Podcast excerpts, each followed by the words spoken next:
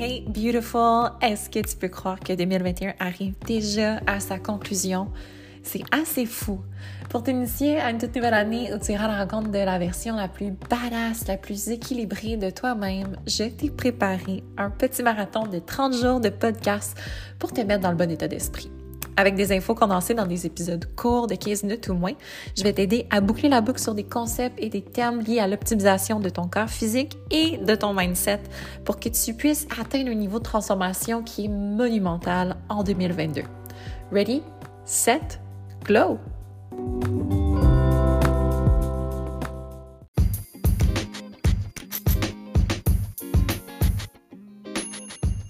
Merci d'être à l'écoute. Avant de commencer, un mini petit segment publicitaire. le Glow Up est une présentation de Barbel qui se trouve à être le sanctuaire web où, en tant que femme, tu peux à la fois développer ta force et ta bienveillance. Il s'agit d'une plateforme d'entraînement où tu vas vraiment pouvoir avoir accès à une routine d'entraînement qui est à la fois motivante, bienveillante, qui réconcilie l'équilibre entre ton corps, ta vie et tes objectifs santé.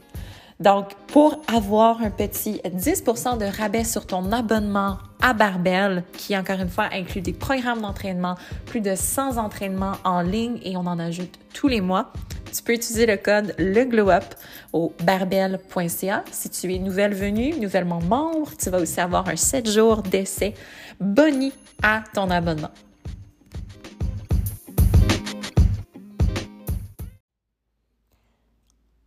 Hello les filles! J'espère que vous allez bien. Jour 7 sur 30. Et aujourd'hui, j'ai fait un petit changement de dernière minute. J'avais prévu un autre sujet pour le podcast aujourd'hui. Et comme vous l'aurez remarqué, il arrive un petit peu plus tard dans la journée qu'à l'habitude. Donc, normalement, les podcasts pour notre marathon sont déposés le matin très, très tôt. Mais euh, je ne suis pas quelqu'un qui est très, très comment dire, fixé là, dans, le béton. S'il y a quelque chose qui me vient, une idée qui me semble plus pertinente, je vais définitivement faire des changements de plan. C'est ce qui est arrivé ce matin. Parce que il y a beaucoup de filles qui m'ont écrit dans les derniers jours pour me faire part de leurs préoccupations par rapport à leur cycle menstruel et la conciliation de leur entraînement. Puis, j'ai trouvé que c'était juste tellement aligné parce que moi-même, je suis dans cette période-là de mon cycle où c'est très difficile d'aller chercher les performances que je vais chercher d'habitude dans l'entraînement, d'aller chercher le même niveau de motivation, le même niveau de focus. Et je voulais vraiment qu'on décortique un petit peu le tout, qu'on plonge ensemble dans tout ce qui se passe au travers le cycle menstruel et pourquoi est-ce que ça nous affecte, nous, en tant qu'athlètes? Parce que c'est sûr et certain que plus tu vas connecter à ton cœur, plus tu vas développer cette relation d'écoute-là avec lui, plus tu vas aussi être attentive au moindre petit changement qui se produisent, autant au niveau hormonal qu'au niveau des fluctuations de ton énergie, de ton niveau de faim, euh, de tes fringales, de ta motivation. Donc, ça peut devenir un petit peu insécurisant quand on traverse une période de changement comme ça qui survient strictement parce que hormonalement, il y a des changements qui se font, il y a des fluctuations qui se s'opèrent ça peut être difficile si on est habitué d'avoir un certain contrôle sur ces facettes-là de notre performance ou de notre alimentation, de notre mode de vie, de se sentir un petit peu à la dérive puis sans repère parce que soudainement, on n'est plus capable de s'investir autant qu'on le faisait, d'investir la même énergie, d'investir la même intensité en entraînement. Puis ça peut être, c'est ça, juste insécurisant de, de d'être devant ça puis de se demander est-ce que c'est quelque chose de permanent? Est-ce que c'est quelque chose que j'ai fait? Est-ce que c'est tout simplement moi qui a finalement pas de discipline, qui a pas la motivation nécessaire pour continuer d'avancer? Alors que typiquement, généralement, ça dure quelques jours puis ensuite ça revient à la normale. Donc, premièrement, de ressentir ces émotions-là, d'avoir l'impression d'avoir une perte de contrôle, c'est tout à fait normal. Puis, ça va nous enseigner de belles leçons même si on est capable d'être en contrôle de certaines variables, comme les choix alimentaires qu'on fait au quotidien, comme la pratique journalière de notre entraînement, comme gérer notre stress, faire attention à aller chercher un sommeil qui est récupérateur, ne pas boire d'alcool ou limiter la consommation d'alcool, limiter la consommation de sucre ajouté. C'est tous des, bons gestes, des choses positives qu'on fait pour se sentir mieux dans notre corps. Mais il y a des facteurs et euh, des situations sur lesquelles on n'a absolument aucun contrôle, incluant notre cycle menstruel, incluant les fluctuations hormonales qui se produisent dans notre corps. Je veux dire, c'est indéniable que on est on est carrément une personne différente à chaque semaine de notre cycle menstruel parce que notre cycle en fait il est pas juste il s'agit pas juste de la période où est-ce qu'on va avoir nos règles. Ça c'est tout simplement le début de notre cycle. C'est le jour 1 quand on commence à avoir nos règles, c'est notre jour 1 de notre cycle, mais notre cycle peut durer de 28 à 32 jours ou même plus longtemps pour certaines personnes euh, ou moins longtemps pour certaines. Et notre cycle, il est en continu. Donc, c'est à partir du déclenchement de nos premières règles jusqu'à ce qu'on soit en ménopause. Donc, c'est vraiment quelque chose qui est toujours en train de se produire. On est toujours dans une phase ou une autre de notre cycle menstruel. Il y a des phases qui sont plus conductive d'un point de vue hormonal à nos performances, où est-ce qu'on va se trouver à avoir plus d'endurance, plus de force, avoir plus de motivation, plus d'énergie, et d'autres phases le sont moins, comme juste avant nos règles ou durant nos règles, où est-ce que parce que nos taux d'hormones sont alors plus bas dans notre cycle, on est moins performante. Et d'avoir vraiment cette connaissance-là, non seulement du cycle menstruel, de c'est quoi les différentes phases, mais aussi de notre propre cycle à nous parce qu'il est unique. Puis vraiment, les symptômes qu'on va ressentir, les choses qu'on va ressentir au travers de notre cycle peuvent être différentes d'une personne à l'autre, peuvent se manifester d'une façon différente, même d'un cycle à l'autre. Donc, d'avoir constamment cette relation d'écoute-là, puis aussi cette bienveillance envers notre corps, je pense que c'est hyper important. Je veux pas être dans une culture qui est axée sur la productivité et la performance. Puis je pense que ça devient encore plus vrai quand on se trempe les orteils dans le monde de l'entraînement, dans le monde du fitness, parce que parce qu'on veut donc atteindre nos objectifs et c'est correct, c'est parfait, c'est beau d'être motivé, c'est beau d'être drivé, mais la réalité est que on n'est pas des robots. On est des êtres humains et on est des femmes et on n'est pas on n'est pas biologiquement calibré pour être toujours au même niveau, pour avoir toujours la même cadence, avoir toujours les mêmes capacités. Il y a des choses qui peuvent venir, pas nécessairement jouer contre nous, mais tout simplement euh, avoir un impact sur notre stratégie d'entraînement, sur notre stratégie nutrition. Il faut juste en être consciente et il faut se donner des outils pour quand que ces jours-là vont survenir, ou quand cette semaine-là va arriver dans notre cycle, qu'on soit préparé autant sur le plan de notre stratégie, de ce qu'on peut faire, mais aussi qu'on soit préparé mentalement à accueillir le changement. Parce que la dernière chose qu'on veut, puis j'ai été longtemps dans cette position-là, moi personnellement, c'est d'avoir absolument aucune idée de où est-ce que je suis dans mon cycle, puis de qu'est-ce qui est normal, qu'est-ce qui ne l'est pas, euh, puis de me faire comme ramasser par un tsunami de symptômes prémenstruels et d'avoir l'impression que d'être pas capable en fait d'associer ces symptômes-là à où est-ce que je suis rendue dans mon cycle, d'avoir cette déconnexion-là entre moi et mon corps, de juste me sentir trahi par mon corps, tu. Parce que quand on apprend à travailler avec notre cycle, quand on apprend à anticiper certaines choses ou à reconnaître certains signes, puis de se dire ah ok mais le mois dernier puis l'autre mois d'avant je me sentais aussi comme ça dans cette période-là de mon cycle, de mon cycle. Donc ces signes-là m'indiquent où est-ce que je suis rendue, puis je suis capable aussi d'avoir une approche qui est plus bienveillante parce que je savais que ça s'en venait, puis je sais que c'est normal et je sais aussi que de l'autre côté de ces symptômes-là, de ce que je ressens en ce moment, qui que je perçois comme quelque chose de négatif, que ce soit une perte d'énergie, euh, une incapacité à soulever des charges aussi lourdes, euh, une endurance qui est à la baisse en entraînement, je sais que ça va se résorber. Je sais que ça va se rétablir, retourner à la normale dans quelques jours, puis je peux me focuser là-dessus, puis pendant ce temps-là, pendant que je suis dedans, ben avoir vraiment des stratégies pour me, me permettre de juste continuer d'avancer, juste me permettre de me rendre de l'autre côté, de traverser le pont, puis d'arriver de l'autre côté, puis que ça aille mieux à nouveau.